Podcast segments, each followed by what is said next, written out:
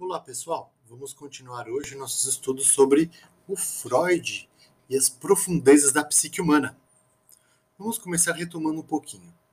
Freud foi médico neurologista e ele se deparou com o fenômeno da histeria, uma patologia psíquica que eh, traz uma série de desdobramentos fisiológicos e orgânicos, embora o corpo do paciente esteja orgânica e fisiologicamente sem nenhum problema. É, sintomas dessas patologias da, da patologia da histeria são cegueira, surdez, problemas com fala, paralisia, transtornos de humor e de personalidade e assim por diante.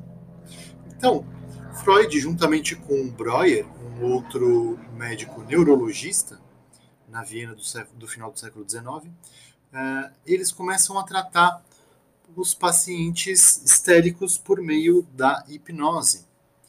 Por meio da hipnose, esses sintomas eram temporariamente suspensos, só que eles voltavam depois de um certo tempo. Então, Freud desenvolve uma, a técnica propriamente psicanalítica de cura apenas pela fala. E aí, a técnica psicanalítica que busca investigar o inconsciente, uma vez que a histeria, segundo Freud, era causada por desejos, pensamentos, sentimentos ou ideias que estavam inconscientes, mas continuavam na psique, exercendo uma certa pressão, uma certa força, uh, porque essa energia psíquica reprimida precisava encontrar algum tipo de vazão. Quando ela não encontra vazão, ela aflora como uh, os sintomas histéricos. Deparamos-nos aí então com a ideia de inconsciente e de recalque ou de repressão.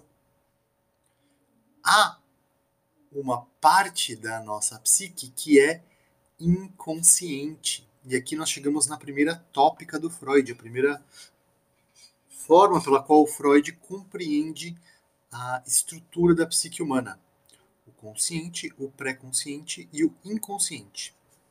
Ora, o consciente compreende os pensamentos, as percepções, os sentimentos, os processos psíquicos dos quais nós temos ciência. O pré-consciente ou subconsciente é, se refere aos processos psíquicos dos quais nós não temos consciência expressa, mas eles podem vir à superfície da consciência. Então, por exemplo, eu posso me virar para perceber a parede que está atrás de mim. Essa parede, antes, ela estava na minha psique de uma forma inconsciente, porque eu estou num quarto que eu conheço. Mas ela pôde vir à consciência uma vez que eu me virei para ela e a percebi com os olhos. O inconsciente, por outro lado, é, concentra uma série de processos psíquicos que não podem vir à consciência. Então, daí temos um problema. Como é que a gente pode acessar o inconsciente, os processos psíquicos inconscientes, se eles não podem vir à consciência? Ora, de forma indireta. Sobretudo por forma ah, da análise de piadas, atos falhos, sonhos e uma coisinha que eu não falei para vocês na semana passada, mas por meio da associação de ideias. Então, durante a terapia psicanalítica, o paciente se deita num divã e começa a falar, e o analista pergunta quais associações vêm à mente a partir de certas coisas que o próprio paciente relata. Nesse sentido, então, a psicanálise investiga o inconsciente de uma forma indireta e não direta. Mas o prato cheio aí da psicanálise é a análise dos sonhos. O que são os sonhos? São desejos inconscientes que não puderam encontrar algum tipo de elaboração ou vazão durante a vigília.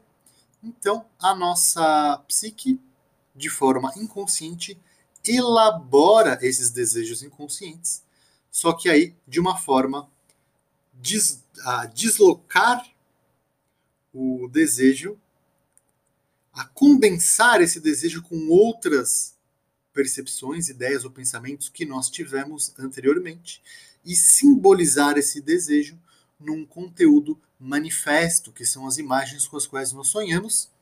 Esse conteúdo manifesto, então, é uma simbolização deformada de um conteúdo latente, do desejo reprimido, do desejo inconsciente. Bom, ainda para retomar um pouquinho que nós trabalhamos na semana passada, o Freud parte da compreensão segundo a qual nós somos animais, seres desejantes. E como tal, a, a nossa psique ela é regulada por meio do princípio do prazer. O que é o princípio do prazer? É a busca pela satisfação imediata dos desejos. Só que esse princípio do prazer não é o único princípio que estrutura a nossa psique. Oposto a ele, existe o princípio da realidade. Ao nascer, a nossa psique é formada apenas pelo princípio do prazer. Só que a gente ainda não tem noção de um mundo externo a nós. Quando nós somos bebês, os bebês, de forma geral, eles, ao nascer, não sabem que, ele, que eles têm um corpo que é separado do mundo, que é composto por outras pessoas e outros objetos. O bebê compreende o mundo externo como uma extensão de seu próprio corpo. Poxa, no começo o bebê não tem nem controle do seu próprio corpo. Não sabe nem direito. Uh, mal sabe agarrar as coisas. Aos pouquinhos o bebê aprende a agarrar. Então, o mundo, o bebê não sabe nem que possui um corpo, e tudo é uma grande indiferenciação, está tudo indistinto. O corpo próprio, o, ou o eu, o ego e o mundo. E por meio de uma série de acontecimentos, o bebê vai aos poucos compreender que existe uma coisa chamada realidade externa, que é oposta ao eu, embora aos poucos nós internalizemos essa, esse princípio da realidade, o inconsciente continua a ser regulado pelo princípio do prazer. O princípio do prazer, segundo Freud, possui um componente fundamentalmente sexual. E aí vale a pena a gente se debruçar um pouquinho aqui sobre o uso dessa palavra sexual pelo Freud. O que o Freud entende por sexualidade não significa aquilo que nós entendemos por, se por sexual. Não é apenas o ato sexual que o Freud vai expressar quando ele utiliza a palavra uh, sexual ou erótico. Tudo que está relacionado ao sexual para o Freud uh, tá a ver, tem a ver com o prazer. Todo tipo de prazer, de satisfação de um desejo, tem um componente sexual para o Freud. Então, uh, o alimento que nós comemos, o alimento saboroso que nós comemos, um, um abraço amigável num conhecido, numa conhecida, tem um componente sexual para o Freud. Nos gera prazer. Tudo isso que é sexual é regulado por uma energia psíquica de um tipo especial ao qual Freud dá o nome de libido. A libido, então, é energia psíquica que cuja fonte são os processos sexuais do organismo. Sexual aí nesse sentido alargado de prazer. Bom, então, um dos livros mais importantes do Freud, Os Três Ensaios sobre a Teoria da Sexualidade, eh, trata sobre como a ideia de sexualidade que nós compreendemos como ato sexual se desenvolve desde que nós somos bebês. Sim, pessoal, isso pode parecer chocante. Foi muito chocante na época do Freud e até hoje é um bocado chocante. Bebês e crianças possuem uma vida sexual, uma curiosidade sexual e uma investigação sexual. O bebê, dissemos já que ele vive regulado pelo princípio do prazer. e ele não ainda se diferencia do mundo externo. Bom, o bebê não possui nem controle sobre o seu próprio corpo. Aos pouquinhos, o bebê vai começando a internalizar essa concepção de que existe um mundo externo oposto ao eu, ao ego. Esse mundo externo é um mundo para o bebê que é hostil. Ele é frio, ele é inóspito, ele gera uma série de desprazeres. Pensem antes do bebê uh, uh, ter nascido. Ele se encontrava no útero, um lugar quentinho, com alimento. Todos os processos orgânicos e fisiológicos eles se davam de uma forma automática. E os desejos do bebê eram assim supridos de uma forma imediata. Ao nascer, o bebê se depara com uma série de desprazeres. A luz, a respiração, a fome, uh, o sujar-se por meio das funções excretores e assim por diante. Isso faz com que um, o bebê, por não ter controle sobre seu próprio corpo, por não ser independente ou autônomo, o bebê depende de outras pessoas. E a única coisa que o bebê pode fazer é chorar. Às vezes, o choro resulta na alimentação ou na limpeza, ou na eliminação de qualquer outro tipo de desconforto. Às vezes, não. E aos pouquinhos o bebê começa a aprender que existem outras coisas além dele, outras pessoas. Assim, o Freud, nesse livro, o ensaio sobre as, o, três ensaios sobre a teoria da sexualidade, é, esse livro, esse, esses ensaios abordam o processo por meio do qual, desde bebês, a gente aprende a lidar com os nossos desejos de modo a sobreviver e nesse processo vamos internalizando o princípio da realidade e aprendendo, mais ou menos, ou não aprendendo, a elaborar o conflito entre o princípio da realidade e o princípio do prazer. A não elaboração aceita, aceitável é uma palavra ruim. Normal também é uma palavra ruim, mas vamos usar normal. A elaboração não normal desse, desse conflito entre o princípio do prazer e o princípio da realidade resulta em uma série de patologias psíquicas, como a histeria que o Freud analisou no início de sua carreira. Então, é a partir da internalização do princípio da realidade que nós aprendemos que a vida em sociedade possui uma série de regras que nós devemos respeitar para viver com os outros. Essas regras elas não são escolhidas por nós, elas não são impostas, elas ultrapassam o eu. E é ao aprender a lidar com essas regras e com a frustração dos nossos desejos que nós nos tornamos seres humanos mais ou menos funcionais, mais ou menos normais, aprendemos a conviver com os outros em sociedade. Assim, todos, os, todos nós, desde bebês, passamos por esse processo e um, aprendemos, mal e mal aí, mais ou menos, a lidar com esse confronto entre os nossos desejos e a realidade externa. Por isso que a infância é um estágio tão importante para a formação do eu, para a formação daquilo que nós chamamos da personalidade, porque é a partir desse, da, da maneira pela qual nós lidamos e elaboramos com esse conflito entre o prazer e a realidade que a nossa estrutura psicoafetiva sexual vai sendo formada.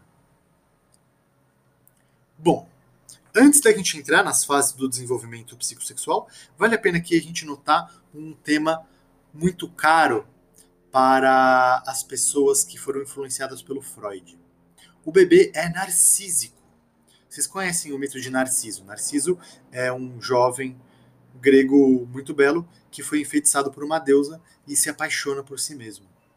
Certo dia, ele vê o seu reflexo na água, fica embasbacado, paralisado pela sua imagem, se apaixona profundamente por si mesmo e morre de inanição.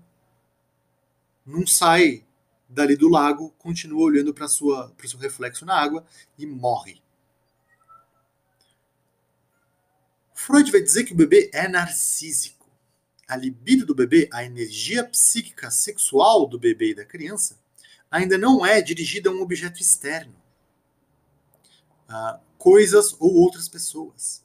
A libido do bebê, a energia sexual do bebê, está voltada para o próprio bebê, está voltada para o próprio corpo do bebê. É no corpo do bebê que o bebê sente prazer. Isso leva Freud a dizer que o bebê e a criança possuem uma fonte autoerótica de prazer. Por que isso acontece? Bom, porque o bebê ainda não se distingue do mundo externo. Há uma indiferenciação do mundo externo e do corpo do bebê. E aos pouquinhos ele vai estabelecer essa diferença. Então, o objeto do prazer para o bebê ou para a criança é o próprio corpo do bebê ou da criança. Isso é o narcisismo primário. Todos nós passamos por esse momento e depois de internalizar o princípio de realidade, descobrimos que há um mundo externo e aprendemos a lidar com esse mundo externo. E isso se dá por um processo lento, não é uma coisa imediata. São anos para você conseguir internalizar o princípio da realidade. Agora, há um outro tipo de narcisismo que pode acontecer, segundo Freud, quando nós nos deparamos com algum conflito na nossa vida e, de certa forma, regredimos a um estado, a uma fase infantil na qual esse conflito entre o eu e o mundo ainda não foi resolvido, por assim dizer, e daí desenvolvemos um narcisismo secundário. O narcisismo secundário ele é caracterizado por uma megalomania, uma indistinção entre o eu e o mundo. Uh, o narcísico acha que tudo tem a ver com ele e assim por diante.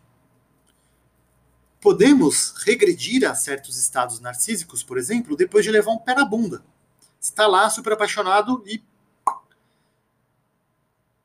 seu companheiro, sua companheira, seu amante, sua amada, seu amado terminam com você de um jeito traumático e isso faz o quê? Com que a libido, a energia sexual, se retire do objeto, da pessoa amada, e retorne para o eu. E daí rola aquele momento de fossa, você não quer saber, você fala assim, ah, não vou namorar mais nunca ninguém, não quero saber de ninguém, vou me apaixonar por mim mesmo, vou amar a mim mesmo, e é isso aí. Há uma série de filósofos, historiadores e psicanalistas que vão dizer que a nossa sociedade é profundamente narcísica. Mas a gente pode discutir isso em, outros, em outras ocasiões. Vamos agora uh, percorrer as fases do desenvolvimento psicossexual. Bom, como eu disse para vocês, segundo Freud, nós somos seres desejantes e sexuais, desde o nascimento, inclusive os bebês. Ao nascer, os bebês obtêm prazer por intermédio dos seios da mãe e da amamentação. Num primeiro, primeiríssimo momento, o prazer é o prazer da alimentação, a alimentação é dada por meio da amamentação. O bebê ainda não tem consciência de seu próprio corpo. A amamentação, vamos descrever um pouco esse processo. Você tem a relação, a conexão do seio com os lábios, a gengiva, a língua e o palato, o céu da boca do bebê. Aos pouquinhos, a boca, lábio, língua, gengiva e o palato começam a se sensibilizar e o bebê começa a ter uma espécie de consciência da sua do seu corpo, mais especificamente da sua boca. A boca é a porta, a janela, a via de acesso que o bebê tem em relação ao mundo. É por meio da boca que o bebê se relaciona com a realidade externa. Como tal, a boca se transforma na primeira fonte sexual de prazer. É por isso que o bebê coloca tudo que ele encontra pela frente na, na boca. É, inclusive o próprio corpo. Olha aí o narcisismo. O bebê chupa o seu próprio braço num segundo momento, sua própria mão. Coloca qualquer tipo de objeto externo na boca. Por quê? Porque é por meio da boca que o bebê se relaciona com o mundo externo. Aos poucos, o prazer da alimentação se torna uma coisa independente do prazer da sensação de colocar coisas e seu próprio corpo na própria boca. E aí acontece uma coisa curiosa que um, o prazer sexual se separa do prazer da alimentação, do prazer da, uh, da energia relacionada à sobrevivência. É por isso, rapaziada, que os bebês chupam chupeta. Já pararam para pensar nisso? Que coisa louca? Bem, depois de adquirir algum grau de controle sobre os membros, surge um novo estágio do desenvolvimento da sexualidade e da psique. A fase anal. Sim. Uh, por volta ali de meados do segundo ano de vida, a criança já possui uma compreensão rudimentar do mundo externo e uh, o conflito com a realidade externa deixa de estar mediado pela boca e deixa de, de ser simplesmente, poxa, existem coisas externas. O conflito aí da psique do bebê, da criança, com a realidade externa, passa a assumir uh, o tema do controle, do assumir controle sobre si mesmo, sobre seu próprio corpo, sobre suas próprias ações. É o controle e poder sobre as coisas, o próprio corpo e as outras pessoas. Nessa fase, segundo Freud, esse conflito central com a realidade do controle se dá por meio do prazer obtido ao defecar. Sim. A criança obtém prazer, em primeiro lugar, ao reter uma grande quantidade de massa fecal. Isso gera uh, uma certa sensibilização do ânus, e do reto ao defecar e antes pelo acúmulo da massa fecal. Bom, o ânus é uma região do corpo com uma série de terminações nervosas. E o Tom Zé, o músico, até tem uma música sobre isso. Cagar é bom, diz o Tom Zé, né? É, se nós, seres humanos adultos, recalcados, reprimidos, neuróticos, sentimos prazer ao defecar, ao defecar, imagina uma criança que ainda está começando a descobrir o próprio corpo, os prazeres que você obtém do seu corpo e tudo é em certo grau uma novidade para a criança e para o bebê.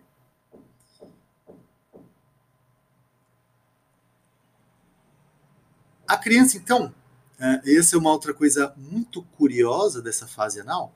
É, essa fase anal ela traz o modelo das produções artísticas, científicas, todo tipo de produção, quando você produz alguma coisa externa, o modelo dessa produção é o ato de defecar.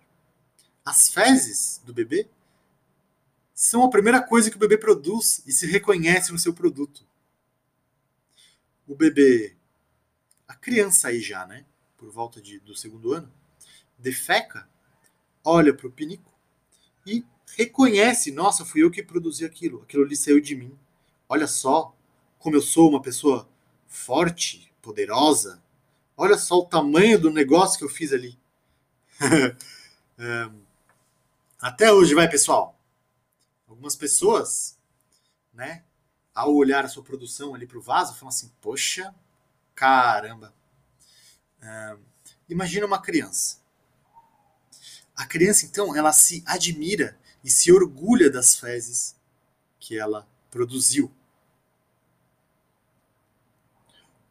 O conflito aqui com a realidade externa uh, passa pelo controle. Isso quer dizer o quê? Que a gente pode assumir aí dois tipos de, de posturas frente a esse conflito. Ou eu vou assumir uma postura de rebeldia, então falo lá para os meus pais: que eu preciso defecar. Os meus pais vão lá, me colocam no pinico e eu não evacuo.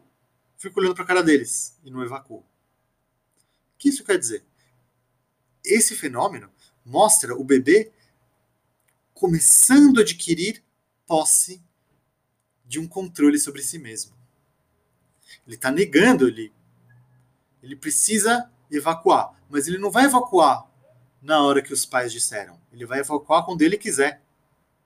E, sobretudo, ele quer reter massa fecal para obter um prazer maior. Ah, crianças que fazem isso têm uma tendência a serem orgulhosas, a serem controladoras, control freaks. Oposta a essa, a essa postura, há uma outra postura, a da passividade ou docilidade. É a tendência em gerar-se uma personalidade dócil, passiva, que aceita tudo, muito boazinha. esse tipo de personalidade é formado quando a criança não tem o menor controle sobre o ato da evacuação. Quando a criança simplesmente evacua ali, quando sente estímulos, já evacua, não consegue reter a massa.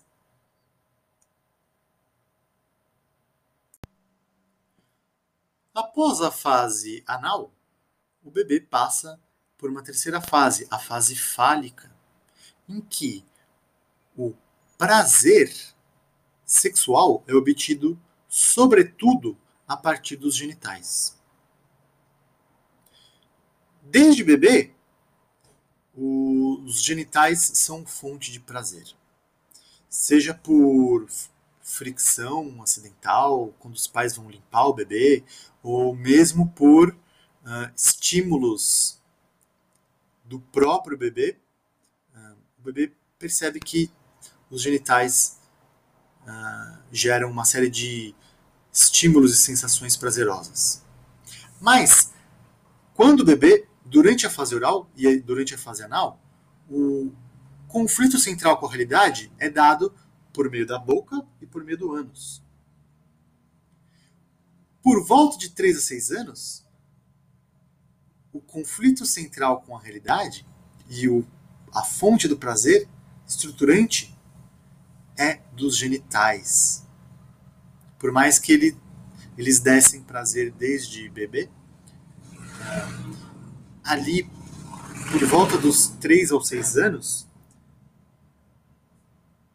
o prazer sexual obtido por estímulos e sensações genitais adquire uma centralidade que não havia antes. O conflito central aqui se desenvolve em relação à escolha do objeto sexual. O objeto sexual, né, a, a, o gênero da pessoa da sua preferência sexual, ou homem ou mulher ou os dois, ou algo intermediário, sei lá. Um, nessa fase, a criança começa a perceber que há diferença entre os sexos. Antes dos três anos, a diferença de menino para menina não parece ser alguma coisa que afete muito os bebês e as crianças. Mas a partir de por volta de três anos, isso começa a ser uma questão para as crianças. E é aí que acontece o evento o mais fundamental para o desenvolvimento do eu, do ego, daquilo que nós chamamos depois de personalidade, que é o complexo de Édipo. Falamos já no plantão da semana passada um pouquinho sobre o mito de Édipo. Uh, basicamente, é um mito interessantíssimo Recomendo a leitura, de, do Édipo Rei de Sófocles. É uma, uma peça assim magistral, sensacional. Primeira história de detetives escrita, que nós temos registro pelo menos, né? escrita pelo ser humano. Um, Édipo é um príncipe que está destinado a matar o pai e casar com a mãe. E ele cumpre o seu destino. Spoiler. Freud, em suas análises, com mulheres e homens histéricos, Freud começa a descobrir que a um desejo central, fundamental da nossa psique, profundamente inconsciente, que é causa de uma série de patologias, que é a relação, a elaboração, a, de certa forma, a resolução, mais ou menos, né, de alguma forma, desse complexo de Édipo. Todos nós, segundo Freud, quando crianças, por volta desses três, quatro anos, uh, passamos pela, pelo confronto com esse complexo. Que diz esse, esse complexo? Bom, a criança, tudo que ela conhece praticamente são os pais. É com os pais que a criança passa grande parte da vida delas, a maior parte da vida delas. Até os três anos, né? Então a criança ela quer afeto dos pais ela começa a notar que há diferenças entre os sexos por volta dessa idade. E aí, a criança, de certa forma, se identifica com um dos pais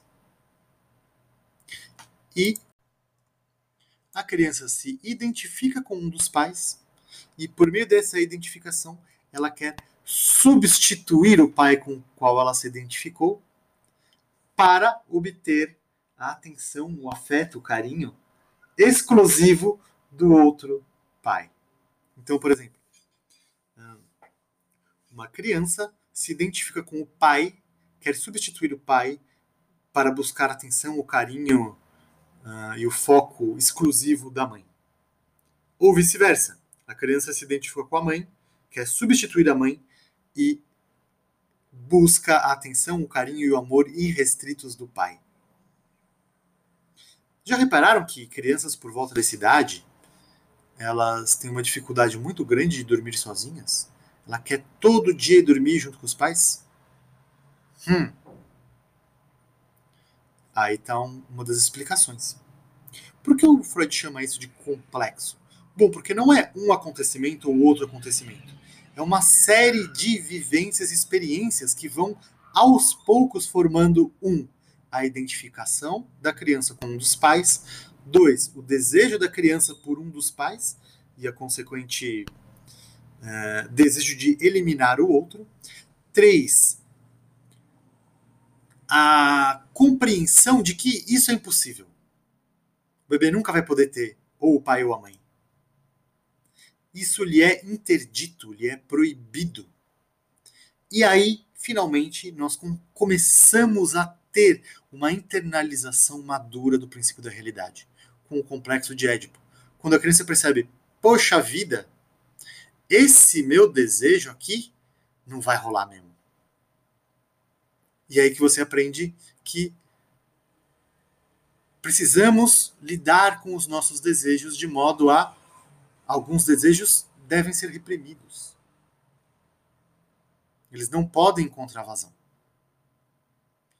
dependendo da maneira pela qual a criança lida com esse complexo de Édipo, ela se torna uma pessoa adulta mais ou menos considerada normal. A gente vai falar isso nas próxima, nos próximos episódios de podcast.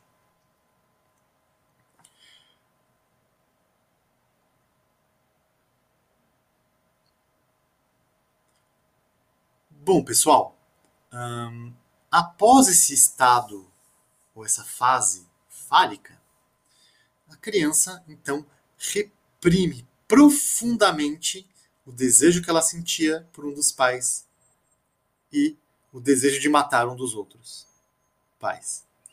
E aí, a sexualidade entra num período de latência que ocorre aí por volta dos 6 aos 12 anos, mais ou menos, até a puberdade.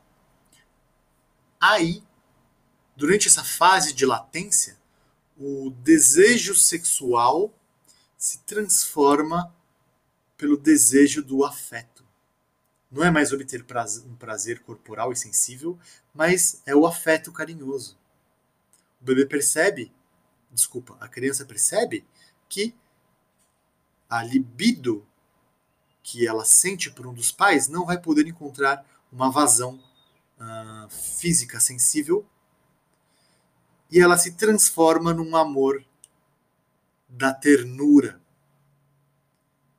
E aí o bebê come, a criança começa a aprender a se relacionar socialmente com as demais pessoas do mundo e da civilização. Tudo isso, a sexualidade, então, ela passa por todos esses estágios de desenvolvimento. Ela entra por um período longo de repressão ou de latência e ali na puberdade ela retorna e finalmente aí na puberdade a criança, segundo Freud, o adolescente já, né, finalmente escolhe o seu objeto sexual. Se uh, a predileção sexual vai ser por um homem ou por uma mulher. Bom, pessoal, é isso por hoje. Encerro por aqui. Desejo a todos vocês uma boa semana e até a próxima.